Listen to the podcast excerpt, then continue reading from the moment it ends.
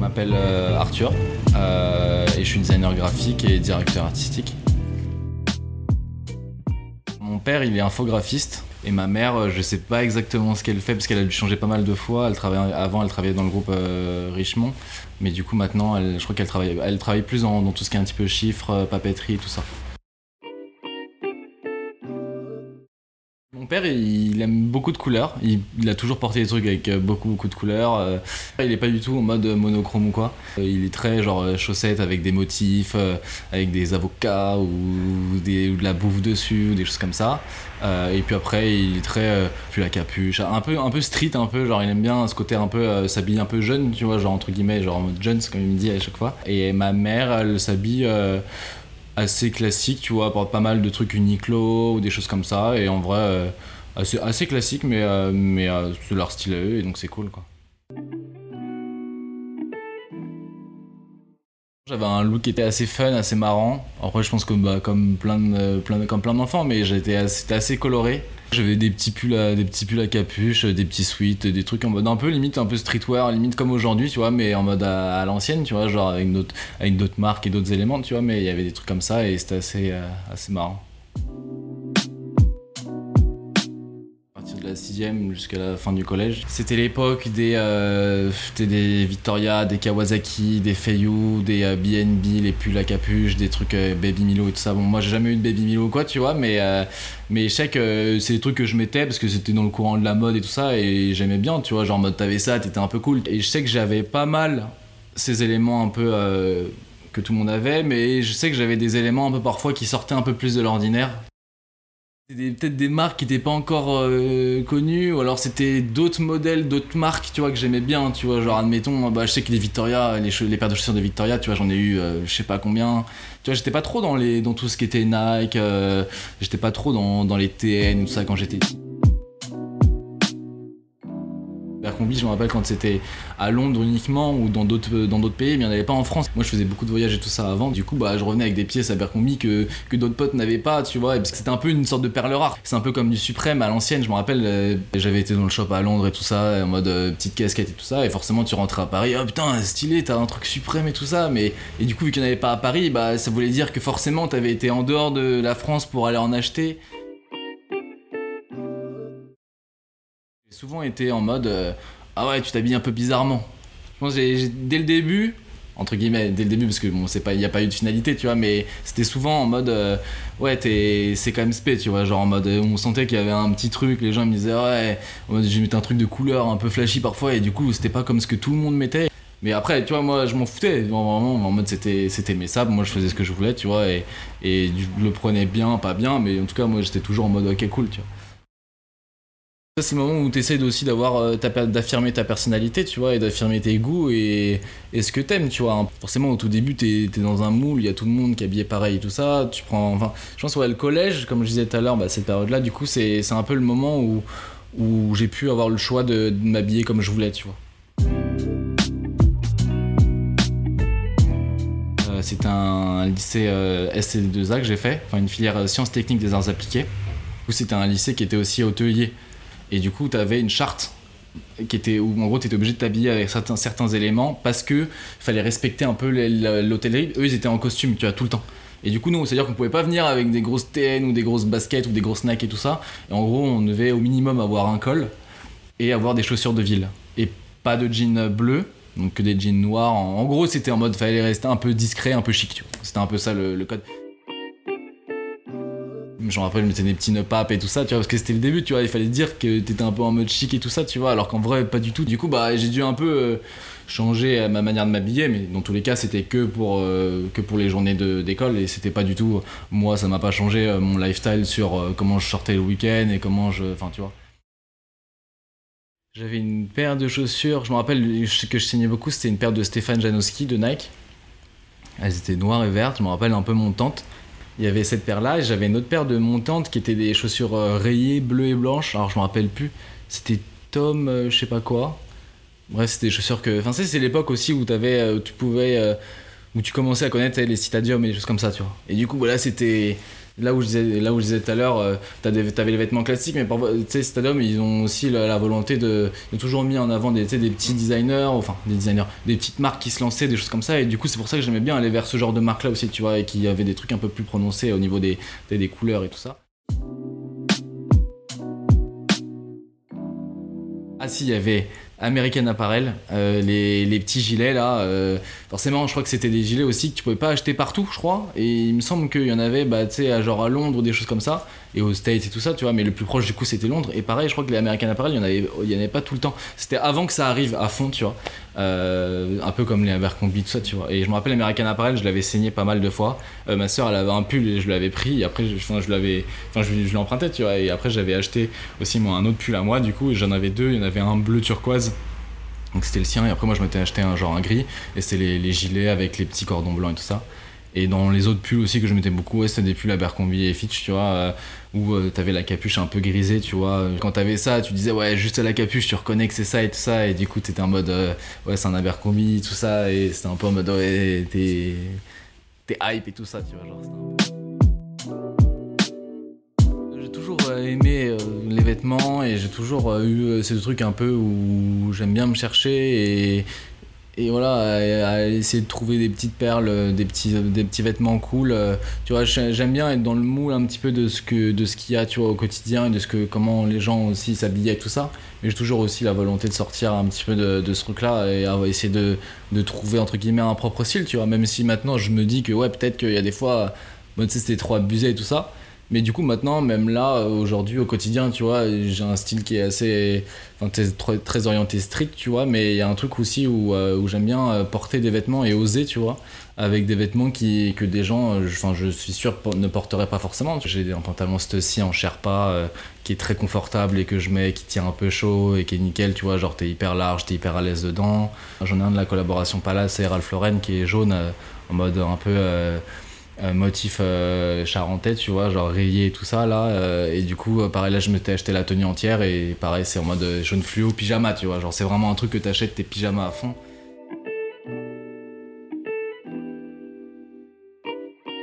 Travail, j'ai la chance de pouvoir aussi m'habiller comme je veux, tu vois. Et donc, euh, en allant au studio, bah, du coup, j'ai travaillé deux ans dans une agence euh, juste avant. Et là, maintenant, ça fait à peu près une moitié d'année que, je suis, euh, que je suis à mon compte avec mon propre studio de design et tout ça. Et du coup, pareil, je m'habille comme je veux. Et toujours un truc qui fait que ouais, j'aime bien sortir un peu de l'ordinaire. Et du coup, même maintenant, il n'y a, y a plus du tout de regard en mode Enfin, je sais que les gens, parfois, ils peuvent regarder, tu vois, et qui sont en mode, ah ouais, lui, il sort en pyjama dans la rue, non, non, tu vois, mais maintenant, enfin, tu vois, vraiment, euh, tant que j'aime bien et tant que ça me plaît, tant que je me sens bien, moi, je me sens à l'aise avec ça. Donc, let's go, tu vois. La 90, c'est une, une paire que j'aime beaucoup.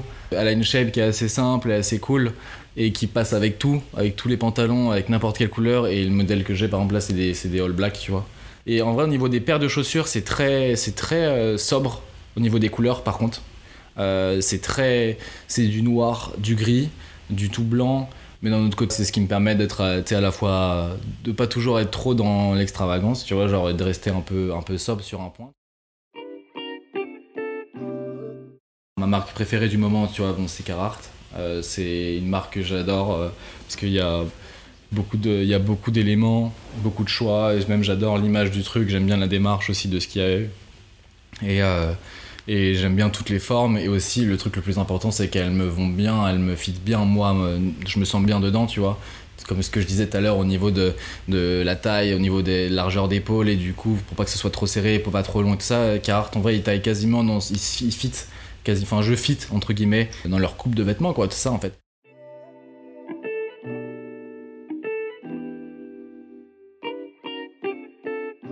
Pas trop de, vêtements de luxe, luxe. De une, parce que ça coûte cher, et de deux, parce que je vois pas forcément l'intérêt, tu vois, maintenant, du moins de m'habiller avec des trucs comme ça, sauf si c'est vraiment des pièces que j'affectionne sur la manière dont c'est créé, sur des coupes qui seraient vraiment incroyables, des choses comme ça, mais tout ce qui est par exemple avec mes studios, euh, des trucs. Euh, tu vois, comme études, euh, Balenciaga ou euh, des choses comme ça, tu vois, ou du off-white et tout ça, tu vois, ça c'est pas trop ce que je mets. Moi je mets pas trop de vêtements comme ça, tu vois, euh, c'est un peu plus le côté un peu plus use, tu vois, streetwear, tu vois. à savoir des vêtements que l'on pourrait porter au quotidien, tous les jours. Bah, c'est mon lifestyle, tu vois, donc je m'habille à peu près comme ça.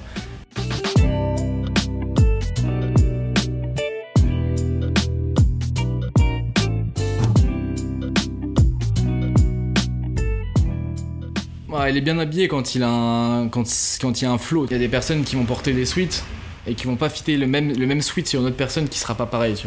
Et donc du coup, c'est vrai que le truc de bien habillé, ça correspond aussi, je trouve, aussi à, comment les personnes, elles, elles trouvent les bons produits, les, bonnes marques et les bonnes, les bonnes pièces qui leur correspondent à eux et qui correspondent à chacun, tu vois. Genre, euh, tu vas pas aller t'habiller avec un... Enfin, si la coupe te va pas, bah, il y aura, ça va pas t'aller. Tu vois. par exemple, moi, euh, je sais que récemment, euh, enfin récemment depuis un, an, un an et demi, les trucs Palace, du coup, les récents trucs Palace que j'achète, il y a des trucs où je suis un peu déçu parce que le design, je le kiffe, tout le truc sur le papier, le, truc il est super bien, mais le vêtement me va pas trop. Tu vois, j'ai acheté un pull Palace et je le mets même pas. Alors, faudrait peut-être que je le vende, tu vois, mais je le mets même pas. Et juste parce que la coupe du pull, elle me va pas et je me sens pas à l'aise dedans, tu vois. Et du coup, bah, pour le coup, c'est un peu dommage. Ça matche pas et je sais que si je le mets dehors, bah, moi si je me sens pas à l'aise, eh ben ça, ça, se ressent, tu vois. Et du coup, tu, tu peux pas être bien habillé euh, quand, as ce, quand, quand ça te matche pas, tu vois. Du coup, maintenant, je porte beaucoup de cartes, mais parce que c'est vraiment, pour le coup, c'est vraiment une de mes seules marques euh, où euh, je sais qu'elle me fit parfaitement, tu vois. Genre, voilà, actuellement, je suis en train de porter un pull Carhartt, par exemple, c'est pas une pub, mais, du coup, je sais que parce que j'aime bien comment il me fit, tu vois, genre parfaitement au niveau de la longueur de manche et tout ça, et je me sens bien dedans. T'as ce truc aussi de, de, mode aussi où c'est forcément un mec qui a les dernières Jordan. Euh, forcément, c'est stylé, tu vois, parce que là, c'est, ça peut être euh, une intention de bien habiller, mais si le reste ne va pas avec, tu vois, ça le fait pas, tu vois.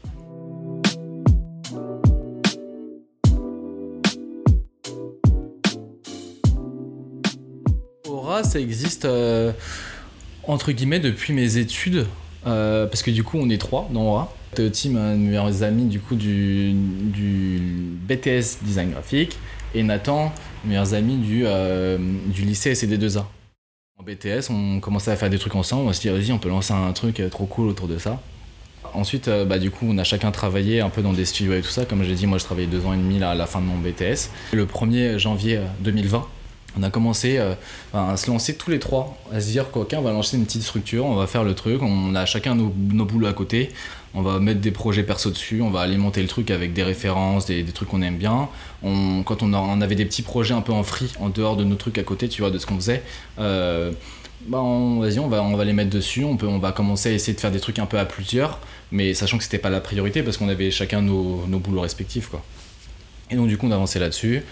Et bref, à la fin, à la fin de l'année, euh, bah là, du coup, on a chacun mis... Euh, terme au contrat dans lequel on était, tu vois, dans nos jobs et tout ça. Et du coup, euh, mois d'octobre, on s'est lancé. On s'est lancé vraiment bah, en 100% euh, banco, on se lance à fond, tu vois. On, on connaissait un peu de monde et tout ça. Euh, on s'est dit, vas-y, let's go, on commence à avoir un peu de demande et tout ça. franchement, si on veut le faire et que, si on veut que le truc se lance, faut y aller à fond en fait. Faut pas, faut pas rester à moitié, à moitié dans, dans son lit, à moitié dehors. Voilà, tu vois, tu le fais ou tu le fais pas quoi. On travaille à la fois pour du luxe, euh, pour des trucs autour de la musique, tu vois, genre des marques de, vêtements, des choses comme ça, euh, de la cover, du site web, euh, du logo, du title card pour des clips de musique, des choses comme ça. Et franchement, enfin même des trucs autour de des, des, boissons, de l'alcool et tout ça, et donc beaucoup de choses quoi.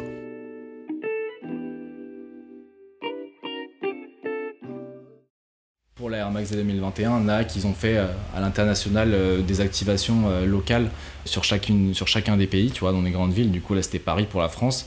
Du coup, sur Paris, ils ont sélectionné trois personnes. Donc, ils ont sélectionné Gilles Gattegno en stylisme, Wesh Studio en set design, et moi en tant que designer graphique. Et du coup, l'idée d'avoir sélectionné ces trois personnes-là, c'était qu'elles représentent et qu'elles soient les mentors, en fait, pour participer à un concours euh, un concours bah, sur la Air Max 2021 euh, qui était pour faire euh, un, visuel, travailler sur un projet pour un artiste, un artiste français. Donc c'est un truc qui est, secret, mais, mais dans l'idée, Enfin, le nom de l'artiste est secret, mais euh, voilà, dans l'idée, nous, c'était euh, de pouvoir euh, voilà, raconter un petit peu nos parcours et donner aussi donner l'envie aux gens et aux jeunes designers notamment de pouvoir se lancer dans ces métiers-là et surtout de mettre en avant en fait ce, cette face cachée là qu'on a qu'on n'a pas qu'on voit pas forcément tu vois ou alors qui est pas forcément assez crédité tu vois sur des projets ou des choses comme ça. Et c'est mettre en valeur un petit peu le, côté caché de ça parce qu'il y a c'est un, un, métier c'est un vrai métier et du coup maintenant on essaie de le mettre en valeur parce qu'il y a une vraie plus-value à à ce que ton image soit soignée, à ce que la communication visuelle soit bien réalisée. Argentique, c'est un projet que j'ai que j'ai créé il y a maintenant 5-6 ans, il me semble, euh, avec, avec Victor. Euh, on est passionné par la photo argentique, on fait un peu de photos et tout ça. Et on se dit, vas-y, on va se faire un petit fanzine et tout ça. de base, c'est né d'un problème qu'on a eu. À chaque fois, on passait au labo et on, faisait, on, les, printait en 10 par 15, tu vois, les petits formats photos qu'on a.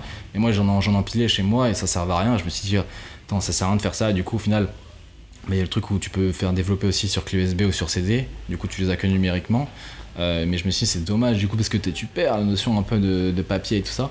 C'est dit, vas-y, nous, on a envie de, partir à contre-courant un, un, petit peu de la chose argentique vu que maintenant il y a de plus en plus de trucs qui sont numériques, de dire ok bah, on va faire un truc qui est print, tu vois, genre en mode euh, du coup on a utilisé ce truc là pour pouvoir euh, se dire ok bah, on va mettre en avant tous les clichés qu'on aurait oubliés euh, dans nos placards ou des choses comme ça dans, dans une édition, dans une sorte de petit bouquin. On le publie, donc du coup il n'y a que nos photos dedans, tu vois. Jusqu'au numéro 3 ou 4, tu vois, il n'y a que nos photos dedans et on le vend à très petites échelles, tu vois, pour des potes, tu vois, genre entourage. Premier, on en vend 10, tu vois. Deuxième, on en vend 20. Troisième, on en vend 30. À ce moment-là, euh, il y avait Simon aussi qui nous avait rejoint, qui était un pote de Victor, et du coup, on était trois à ce moment-là. On se dit, bout d'un moment, nous, on n'aura plus de photos. Tu vois, alors on n'est pas des machines. Euh, bout d'un moment, il faut des, voilà, il faut que le, magazine il puisse vivre entre guillemets. On se dit, vas-y, bah, il nous faut, il nous faut du contenu. Et on se dit, si nous, on kiffe à mettre nos photos dans un truc comme ça et pouvoir les montrer tout d'une traite, tu vois, genre sans que ce soit du papier et tout ça, que ce soit un bel objet entre guillemets éditorial. On se dit, bah, en vrai, si nous on pense qu'on aime bien, si nous ça nous fait kiffer, peut-être que ça ferait kiffer aussi les gens, tu vois. Et on s'est dit, ouais, bah on va le faire comme ça. On va, on va le partager et on va se dire, ok, bah les gars, vous pouvez participer si vous voulez. Et au tout début, bah, on n'avait pas beaucoup de. Tout au début, il y avait 5 personnes qui participaient, tu vois, 10. Et on recevait genre 20 photos, 30 photos, tu vois. Aujourd'hui, on en reçoit 3000, tu vois, des photos.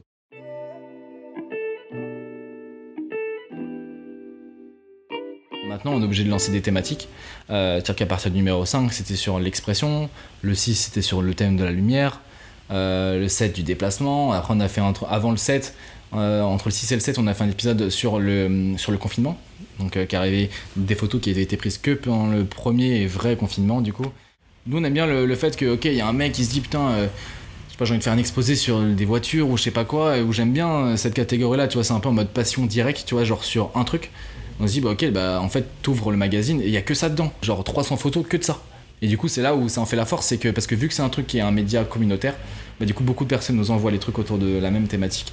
Et du coup, la force, c'est qu'on peut montrer plein de choses différentes euh, sur le même sujet. Crédité dedans, euh, en mode vraiment, c'est une sorte de coup de pouce aussi, et c'est un plaisir d'avoir ces photos euh, dans un magazine, sachant que si tu voudrais le faire tout seul, ça te coûterait hyper cher, tu vois, genre à l'unité. Et du coup, l'intéressant, c'est que les gens disent, ok, bah, je vais participer là-dedans parce que du coup, je pourrais au moins la voir dans un média. Voilà, je pourrais l'envoyer à mon oncle, à ma grand-mère, etc. Tu vois. Beaucoup de fois, ce qui est super cool, c'est qu'on reçoit les mêmes, des photos similaires. Une photo de quelqu'un qui est à côté d'une poubelle comme ça, genre en mode posé, tranquillou. En fait, on reçoit genre trois photos comme ça, mais genre un mec qui est en Alaska, un mec qui est, à Paris, un mec à Montpellier. en fait, on se dit putain, ils ont fait exprès quoi. Et en mode, et du coup, nous, c'est là qu'on les met en commun. Mais du coup, c'est ça où la force d'Argentique est puissante.